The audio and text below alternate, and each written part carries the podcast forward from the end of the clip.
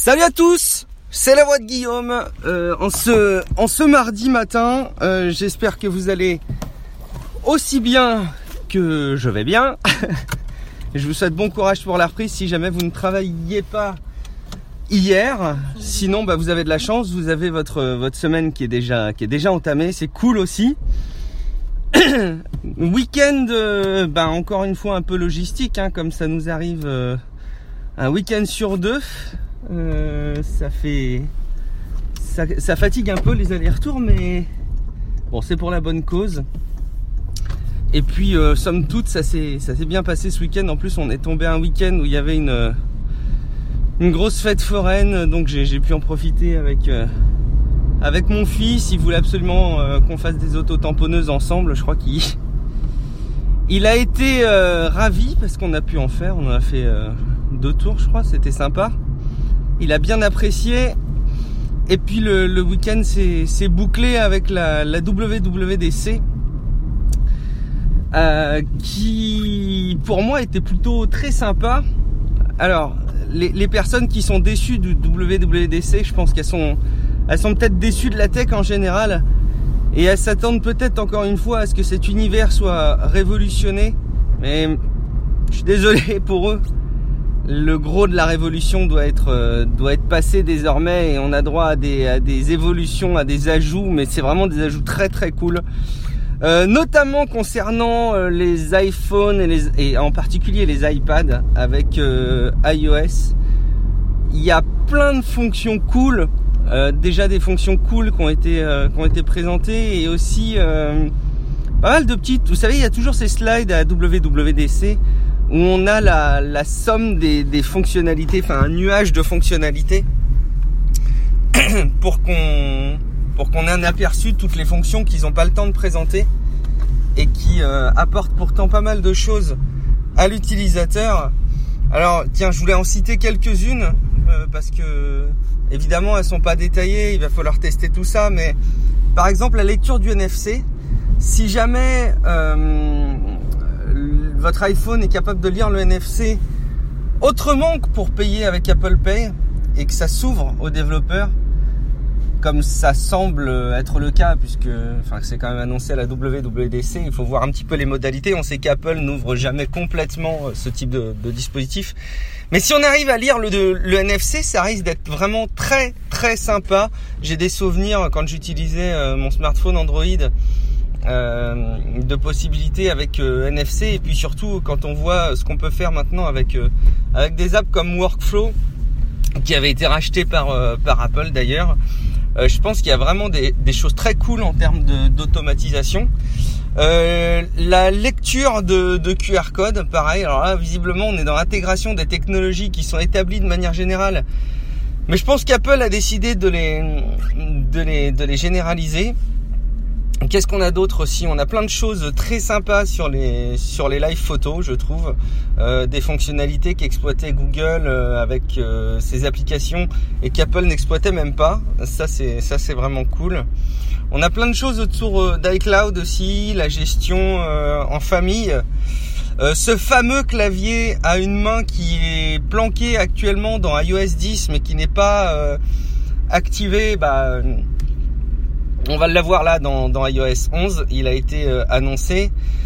Euh, un truc qui risque, euh, dans une certaine mesure, je sais pas, hein, de me faire passer à une gestion des mots de passe Apple si jamais si jamais c'est pas intégré aux développeurs tiers, mais là encore j'espère qu'évidemment comme c'est annoncé à WWDC, les développeurs tiers vont avoir la possibilité de, de, l'exploiter. C'est le password autofill pour les, pour les applications. Donc grosso modo, un gestionnaire de, de mots de passe qui pourrait s'intégrer aux, applications. Alors je sais que sur Android c'est le cas, en tout cas ils ont ouvert ça à leur, euh, au, Dashlane et compagnie. Est-ce que iOS 11 va le permettre aussi ou est-ce que c'est simplement la gestion des mots de passe pour euh, pour le, trousseau là euh, Apple, j'en sais rien à, suivre. Et puis énormément de choses, je trouve, qui sont clés pour euh, l'iPad et notamment la productivité sur iPad. Alors enfin, un explorateur de fichiers, je pense que ça va faire très très mal à l'app Documents de, qui est dispo actuellement sur iOS et que moi j'utilise actuellement, qui permet de centraliser les différents clouds et qui permet d'intervenir avec des avec des fonctionnalités de, de, de, de, copie de fichiers, de téléchargement, de des IP, etc. Alors là, je pense que ça va faire très très mal si euh, Files permet de permet de faire tout ça. Bon, il y a, y a, toujours des petits doutes à avoir. Il faudrait pas qu'il y ait une fonction comme des IP qui soit pas dispo. Euh. Mais en tout cas, on va pouvoir centraliser nos clouds sur cette app. Ça, c'est vraiment très cool en termes d'organisation. Euh, plein de choses aussi autour de, de, HomeKit. Alors ça, pour la domotisation, ça risque d'être euh, d'être vraiment sympa. Et oui, donc sur iPad, le, la productivité va donner un, un coup d'air. Alors il y a ce dock qui permet de, de faire du, du, du, multitâche de manière assez sympa. Alors je sais pas comment ça va s'intégrer avec le Comment ça s'appelle ce gestionnaire qu'on lance par le bas de l'écran? Bon, peut-être que vous m'avez corrigé. Merci à vous de m'avoir corrigé. Euh, mais en tout cas, je sais pas comment ça va s'intégrer parce qu'une fois sur deux, ce truc-là, parfois, dans certaines situations, je n'arrive pas à le, sortir.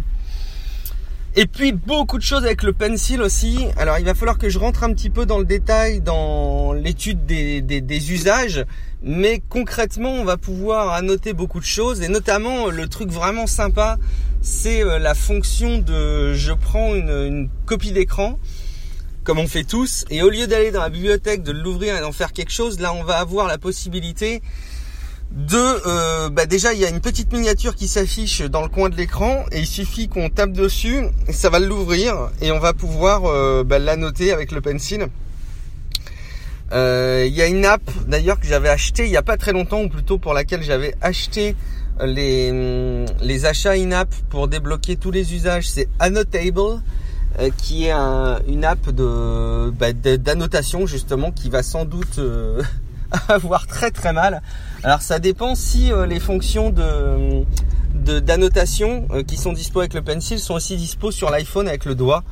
Euh, ça, ce sera évidemment à vérifier. Donc c'est plein plein de petites questions qui sont soulevées.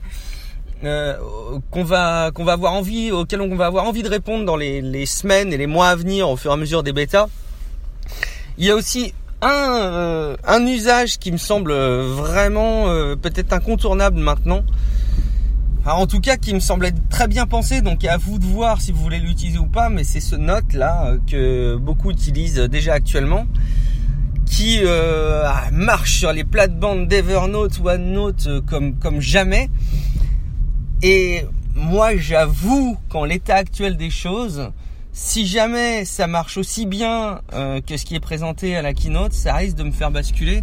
Je m'explique. vous prenez votre pencil déjà sur l'iPad et vous donnez un, petit coup de crayon sur l'écran euh, quand il est verrouillé. Alors là, ça me, pose une petite question parce que bien souvent, moi, je sais pas si vous avez le problème aussi, si vous avez un iPad Pro et un pencil, mais quand euh, quand vous en servez la première fois, il est pas reconnu en, Bluetooth. Moi, je suis obligé de le, de le brancher, donc j'ai peut-être un souci. Il faudra que je vois ça. Mais là, quand on est sur l'écran verrouillé, euh, l'écran noir, on, on, appuie sur le pencil et boum, ça lance l'app Note. Euh, donc euh, en termes de prise de notes, je pense qu'il y a, y a vraiment quelque chose de dingue. Et puis la reconnaissance d'écriture par machine learning a l'air bluffante. On sait que sur euh, Evernote par exemple, je crois aussi sur, sur OneNote, corrigez-moi ou confirmez-moi, quand vous, quand vous saisissez du texte ou quand vous numérisez du texte dessus, le, l'application arrive à indexer le texte et à, comprendre en gros le texte qu'il y a. Là sur l'application Note, ça a l'air d'être euh, un peu similaire dans le sens où quand on écrit avec le pencil, euh, votre appareil reconnaît le texte que vous avez écrit et est indexable puisque vous pouvez le chercher après, vous pouvez l'utiliser dans le moteur de recherche. Le truc c'est que je me demande si c'est pareil avec, par exemple, les, photos de, de texte, enfin les, prises. Aujourd'hui, quand on numérise des documents papier avec, euh, avec et qu'on le stocke dans Evernote, par exemple, eh ben, il va reconnaître le texte et il le reconnaît franchement assez bien. Et c'est très pratique. Et même dans OneNote, il y a des fonctions géniales parce que, et même dans Google Keep d'ailleurs, on peut maintenant euh, sélectionner le texte et, et l'extraire. Ça, c'est vraiment des choses cool. Il faut voir si sur euh, Apple Note ça va être du même acabit. Il faut voir si ça va fonctionner aussi bien, de manière aussi complète, ou si ça va se limiter à l'écriture avec le pencil. Mais si ça marche de manière aussi, aussi globale, ça risque de vraiment me plaire. De toute façon, ça viendra tôt ou tard. Et puis il y a ce HomePod qui m'a l'air d'être euh, quelque chose à tester. Ça a l'air euh, quand même vachement cool. Le prix est quand même assez impressionnant, mais d'un autre côté, je pense que la technologie qu'il y a derrière les, les. Euh, il faut le reconnaître. Il faut voir par contre en, en Syrie française ce que ça donnera, et c'est sans doute une des raisons pour lesquelles il n'est pas dispo tout de suite en France, mais d'abord dans, dans des pays anglo-saxons dans un premier temps c'est que la reconnaissance de texte, euh, quand, on, quand on demande à Siri de lire telle ou telle musique, quand c'est un groupe anglais, il comprend rien le bazar, il, il, comprend du franglais mal prononcé, enfin c'est vraiment n'importe quoi. Et j'espère évidemment euh, que ça va être euh, que ça va être corrigé et que ça va que ça va évoluer. il y a des petites évolutions très sympas aussi autour de Siri, mais il faudrait voir si cette fonction clé change la donne. Euh, en tout cas, ce sera clairement un appareil à tester. Mais moi, ce qui m'a le plus excité, c'est clairement iOS 11 et en particulier iOS 11 pour euh, l'iPad. Bah dites-moi de votre côté si euh, il y a des choses qui vous ont particulièrement plu ou au contraire si vous avez des réactions assez mitigées sur sur cette keynote. Moi je trouve que c'est au moins à la hauteur de ce qu'on peut attendre de ce type de présentation. Je suis vraiment très très content. Et voilà, en conclusion, comme je le disais un petit peu en fil rouge de, toutes ces petites nouveautés, c'est euh, beaucoup d'évolutions qui sont à confirmer ou à tester ou à vérifier, euh, puisque évidemment en une heure et demie, en deux heures, un peu plus de deux heures, il n'y a pas le temps de voir euh, tous les détails de ce type d'évolution. Allez les, les technophiles, je vous souhaite une très bonne journée, une très bonne semaine, et je vous dis à très bientôt dans une prochaine Voix de Guillaume. Ciao à tous.